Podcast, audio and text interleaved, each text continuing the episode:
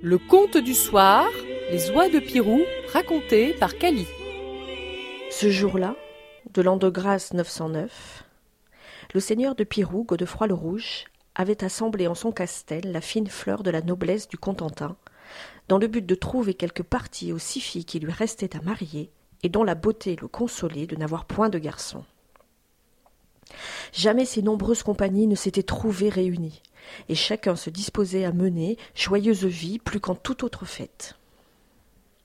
Depuis le matin, dans la grande salle, les longues tables étaient mises, apprêtées pour le festin, des chevaux piaffaient dans la cour où s'affairaient nombre de serviteurs. Implanté sur une île artificielle, entourée d'une triple empreinte de fossés et de fortifications formées de pieux et de haies d'épines, le château de Pirou n'était guère à cette époque qu'une tour carrée en bois, faite de poutres massives et de planches très épaisses, qui s'élevaient de trois étages au-dessus d'une vaste cave creusée dans la motte, et d'un puits très profond, qui servait d'oubliette.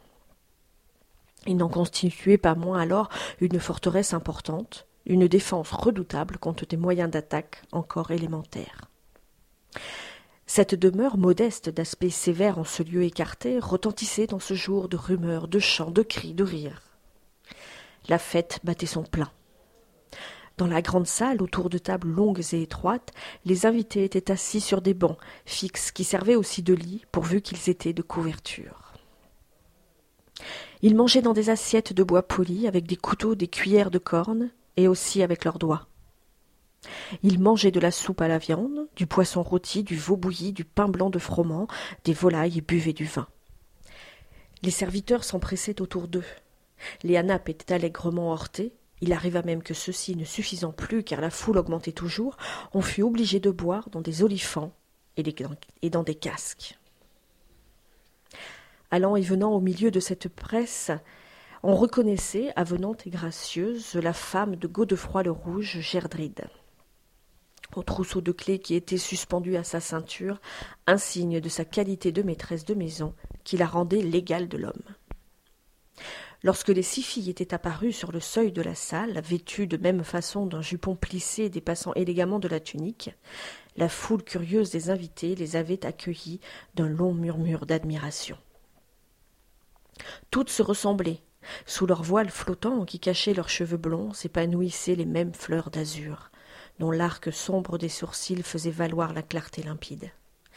Ces aimables beautés, assises sur de petits sièges de bois, écoutaient en souriant les plaisanteries de leurs galants. Devant le large foyer où les troncs d'arbres étaient entassés sous d'énormes chaudrons en fer suspendus par des chaînes, un savant vieillard à cheveux blancs et barbe tressée, nommé Thorvald, beau-père de Godefroy le Rouge, conter des légendes. Le repas se poursuivait. Peu à peu, le ton de la conversation montait, des rires retentissaient d'un bout à l'autre de la salle. Seul Godefroy, un géant aux cheveux roux, dont la main énorme s'appuyait au rebord de la table, semblait devenir plus taciturne à mesure que le temps s'écoulait. Il avait cessé de manger et regardait d'un air vague les flammes du foyer qui illuminaient les visages, burinaient les traits, rougissaient de reflets tremblants les solives puissantes du plafond. L'un des convives, s'apercevant de cette soudaine mélancolie, s'en étonna. Et quoi, Godefroy? dit-il. Nous avez-vous invité séant pour nous montrer si froid visage Pourquoi être triste en ce jour de fête? La fête dure peu, répondit Godefroy, moins que la vie encore. À peine avait-il prononcé ces mots que l'archer qui était de service dans la tour de guet et qui avait enragé tout le jour de n'être pas en bas avec les autres, fit brusquement irruption dans la salle et s'exclama, très pâle, d'une voix altérée. Seigneur, voici les casse-coups des mers. Un coup de tonnerre n'eût pas provoqué plus forte impression. Aussitôt, chants et conversations s'arrêtèrent. Un silence pesant s'abattit, Godefroy le Rouge, la mine grave, s'était dressé, imité de plusieurs autres. Battez la cloche, commanda-t-il à un valet. Et bientôt on entendit résonner, lugubre, le tocsin du donjon, afin que les fermiers voisins puissent se réfugier à temps à l'intérieur du château. Godefroy le Rouge et ses amis, eux, étaient montés au sommet de la tour, et ce qu'ils apercevaient au loin les remplissait de crainte. Sur l'immense étendue de la mer, moirée de courants, Plusieurs curieux vaisseaux, dont le vent gonflait les voiles, s'approchaient rapidement et s'apprêtaient à s'échouer sur le rivage. Ces navires, avec des proues et même des poupes qui s'élevaient en coups de cygne, se terminaient en têtes d'animaux fabuleux. C'étaient des dracars, montés par des hommes farouches, auxquels on avait donné le nom de vikings. Partout ces vikings se gorgeaient de sang, de carnage, détruisant tout sur leur passage. Ils incendiaient, massacraient, pillaient et semaient la frayeur. Godefroy le Rouge lui-même était un ancien viking. Banni du Danemark, il s'était fixé dans le Cotentin, charmé par la richesse du pays et par la beauté de Gerdride. Le loup était devenu berger, le chef de guerre, ardent au meurtre, s'était mué en justicier. Mais dans, mais dans, mais par un de ces retours fréquents dans l'histoire, les descendants des pirates eurent souvent l'occasion de maudire les pirates. Nul mieux que Godefroy ne pouvait apprécier le danger que constituait l'apparition de ces monstres marins, montés par des hommes dont il avait partagé la vie, les mœurs et les passions. Peut-être même renaissait-il en lui quelque secrète envie, en les voyant, du haut de sa tour, ferler leurs voiles carrées, rouges et blanches, abaisser leurs mâts et sortir leurs avirons. Bien que les navires vikings fussent à peu près de la taille d'un petit schooner moderne, leurs quilles ne plongeaient pas profondément dans l'eau, il n'était nullement difficile, avec de tels bâtiments, de débarquer sur les plages. Quelques minutes suffirent aux rameurs pour sauter avec assurance par-dessus bord, du côté de l'étrave, sachant que l'eau, en ce point, avait moins d'un mètre de profondeur. Puis, ils allèrent leur long vaisseau sur la rive sablonneuse en s'aidant de rouleaux qu'ils transportaient à bord. Des paysans qui accouraient se réfugier dans la forteresse, où ils vinrent grossir la troupe des invités de la fête, révélèrent bientôt l'approche des pirates, qui avaient sans doute aperçu du large le donjon émergeant du sommet des arbres. Ils surgirent tout à coup d'un bosquet, bondissant avec de grands cris, brandissant des épées, vêtus de vestes de cuir rembourrées de grosses toiles, protégés par des boucliers ronds en tilleul et par des casques coniques, munis d'un nasal qui luisait sous le soleil couchant. Ils surgirent tout à coup d'un bosquet, bondissant avec de grands cris, brandissant des épées vêtues de vestes de cuir rembourrées de grosses toiles, protégés par des boucliers ronds en tilleul et par des casques coniques munis d'un nasal qui luisait sous le soleil couchant. À leur tête se tenait un jeune homme de haute stature, aux traits réguliers et énergiques, mais dont le regard, d'un bleu profond, était aigu comme la pointe d'une lance. Les pauvres habitants du château voyaient s'avancer avec angoisse cette foule hurlante de guerriers, marée mortelle qui allait déferler contre eux. Les femmes se signaient avec terreur. Godefroy le Rouge et ses hommes, cependant, étaient à leur poste. Pour garantir ces domaines, Godefroy avait eu soin d'organiser un corps militaire de jeunes gens de bonne volonté qu'il avait exercé à toutes les évolutions et à toutes les manœuvres alors usitées. Les assaillants se heurtèrent d'abord à la triple enceinte d'épines et de pieux qu'ils durent enfoncer sous une grêle de traits, à coups de leurs lourdes haches d'armes à long manche que l'on pouvait manier qu'à deux mains, mais qui étaient capables d'abattre un cheval. Cependant, ils étaient si nombreux et attaqués de tant de côtés à la fois que Godefroy, pour éviter d'être tourné, donna le signal du repli.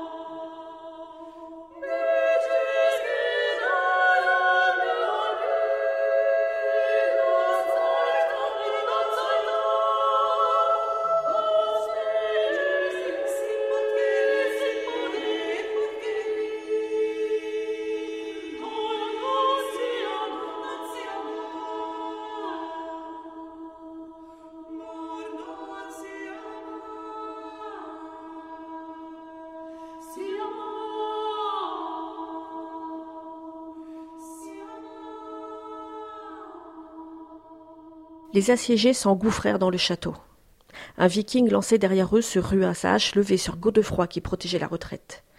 Mais celui-ci se retourna vivement et para le coup avec son bouclier. Puis il saisit son épée, en frappa son ennemi et l'envoya s'abattre dans le fossé. Rentré le dernier dans le château, il poussa les verrous grinçants de la lourde porte qu'il assujettit d'une barre de fer, fit lever le pont-levis et caler la herse. Ce fut alors un duel d'archers. Des deux côtés on visé, tiré, les arbalètes ronflaient, les flèches tombaient comme des rayons d'une pluie d'orage. Excité par le combat, Godefroy le Rouge retrouvait l'ardeur de sa jeunesse. À un moment, il dit Voyez-vous la flèche là, sur le mur? C'est une des leurs. Je vais la leur renvoyer, et je les abeuverai de honte s'ils sont blessés par leurs propres armes. Godefroy fait comme il venait de dire. Il ramassa la flèche et la tira sur ses ennemis. Il frappa un viking et le tua. Lui et ses hommes se défendirent si bien ce soir-là, décrochèrent tant de flèches que leurs adversaires ne purent rien contre eux. La nuit là-dessus tomba, arrêtant le cours de l'assaut. Le lendemain, face au donjon dont ils devinaient la robustesse, les Vikings se rendirent compte qu'ils ne gagneraient ni par de brusques tentatives, ni par des attaques longuement préparées. Ils résolurent de venir à bout des assiégés par la famine. Sur les ordres de leur chef, ils dressèrent donc leurs tentes et s'installèrent, amenant de leurs navires nombre d'outils et ustensiles, des seaux, des bêches, des chaudrons, des baquets à lessive. Mais la garnison était nombreuse, bien armée, bien approvisionnée, elle pourrait tenir longtemps. Les hommes de Godefroy voyaient avec plus d'amusement que de souci leurs ennemis bouillir le pot et préparer leur pain qu'ils cuisaient dans de petites poêles rondes après avoir moulu la farine à la main. Injures et projectiles Injures et projectiles s'échangeaient sans trêve entre les adversaires. Les six filles de Godefroy le Rouge ne montraient pas moins de bravoure que les hommes. Coiffées d'un casque à large bord, gainées dans une braigne aux écailles de fer, les demoiselles de Pirou, mêlées aux soldats, affrontaient les traits sur les murailles, soulevant l'admiration même du jeune chef viking au regard d'acier, Lodbrog. Il se mit à convoiter ces guerrières intrépides et belles. C'est en vain que Godefroy leur conseillait la prudence. Oubliez-vous, mon père, lui répondit un jour la plus âgée, que la place de la femme est à côté des siens au jour du combat. Elle doit vaincre ou périr avec eux. Plusieurs jours s'écoulèrent ainsi, plusieurs semaines. À force de tirer, les cordes des arcs s'étaient usées et rompues. Les hommes du château demandèrent alors aux femmes des tresses de leurs cheveux pour réparer leurs âmes. À force de tirer, les armes s'étaient usées et rompues. Les hommes du château demandèrent alors aux femmes des tresses de leurs cheveux pour réparer leurs armes. Est-ce si utile pour vous soupirèrent les plus coquettes. Notre vie en dépend, répondit Godefroy, car ils ne nous atteindront jamais tant que nous pourrons nous servir de nos armes. Elles acceptèrent. Cependant, en face, l'impatience gagnait les guerriers. Brûlons-les, suggéra un jour un viking exaspéré. Non, décida Lodbrog, qui désirait voir de près les jolies Amazones avant de brûler leur château. Mais je sais un autre moyen. Il y avait quelques cordages qui traînaient dans la cour. Lodbrog suggéra Prenons ces cordages et jetons-les au debout de la maîtresse poutre du toit.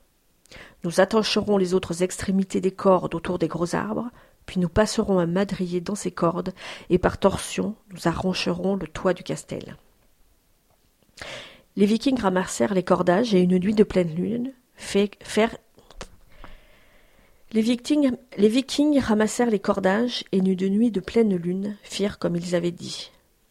Les assiégés ne s'aperçurent de rien jusqu'au moment où leur toit s'envola. Ils refusèrent cependant encore de céder à la lutte, et la lutte s'éternisa. Mais les approvisionnements de la forteresse, abondants au début, avaient rapidement décru. La faim et la soif commençaient à sévir. Il semblait bien qu'en dépit des mesures de rationnement les plus sévères, la famine allait finalement abattre les assiégés, qui sentaient peu à peu diminuer leurs forces et commençaient à se lasser d'une résistance sans espérance. C'est avec une anxiété croissante qu'ils regardaient maintenant du haut des murs les tentes des pirates, dressées dans leur menaçante immobilité, qu'ils percevaient les rudes refrains emmêlés qui erraient autour de la forteresse. Lodbrog, constamment à l'affût comme un fauve prêt à sauter sur sa proie, devinait avec jubilation l'accablement de ses ennemis et la, et la famine qui allait imposer leur reddition. Le jour où il jugea qu'il les tenait à sa merci, il les menaça, s'ils ne se rendaient pas de donner le lendemain l'assaut. Tu ne nous prendras pas vivants, riposta Godefroy du sommet du donjon.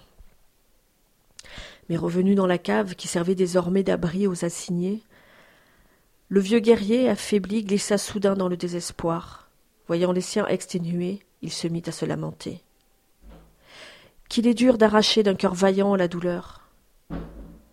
Cruellement Dieu nous frappe. Si je pouvais seulement craindre mon épée. Qu'il est dur d'arracher un cœur vaillant, la douleur. Cruellement Dieu nous frappe. Si je pouvais seulement ceindre mon épée et la plonger dans le sein de mon ennemi. Oui, dur est mon sort. Sans rechigner pourtant d'un cœur léger, nous devons nous, ne devons-nous pas nous attendre à la mort C'est alors que le beau-père de Godefroy, Thorvald, ce petit vieillard à cheveux blancs et barbe tressée, se leva et quitta la pièce. Il revint quelques instants plus tard, tenant dans ses mains un énorme livre tout poussiéreux, constitué de peaux de parchemin cousues entre elles. Il se rassit et l'ouvrit, ce livre mystérieux écrit en caractères inconnus, en lettres indéchiffrables. C'était un véritable alphabet hiéroglyphique qui eût défié la sagacité des plus illustres savants de tous les temps. Thorvald se mit pourtant à le traduire avec autant de facilité qu'un bréviaire. Ses auditeurs l'écoutaient médusés, avec un intérêt de plus en plus passionné. Leur fatigue et leur accablement semblaient avoir subitement disparu. Dehors, la nuit allait venir, vers la fin, vers la mer, le ciel était rouge comme une nappe de sang.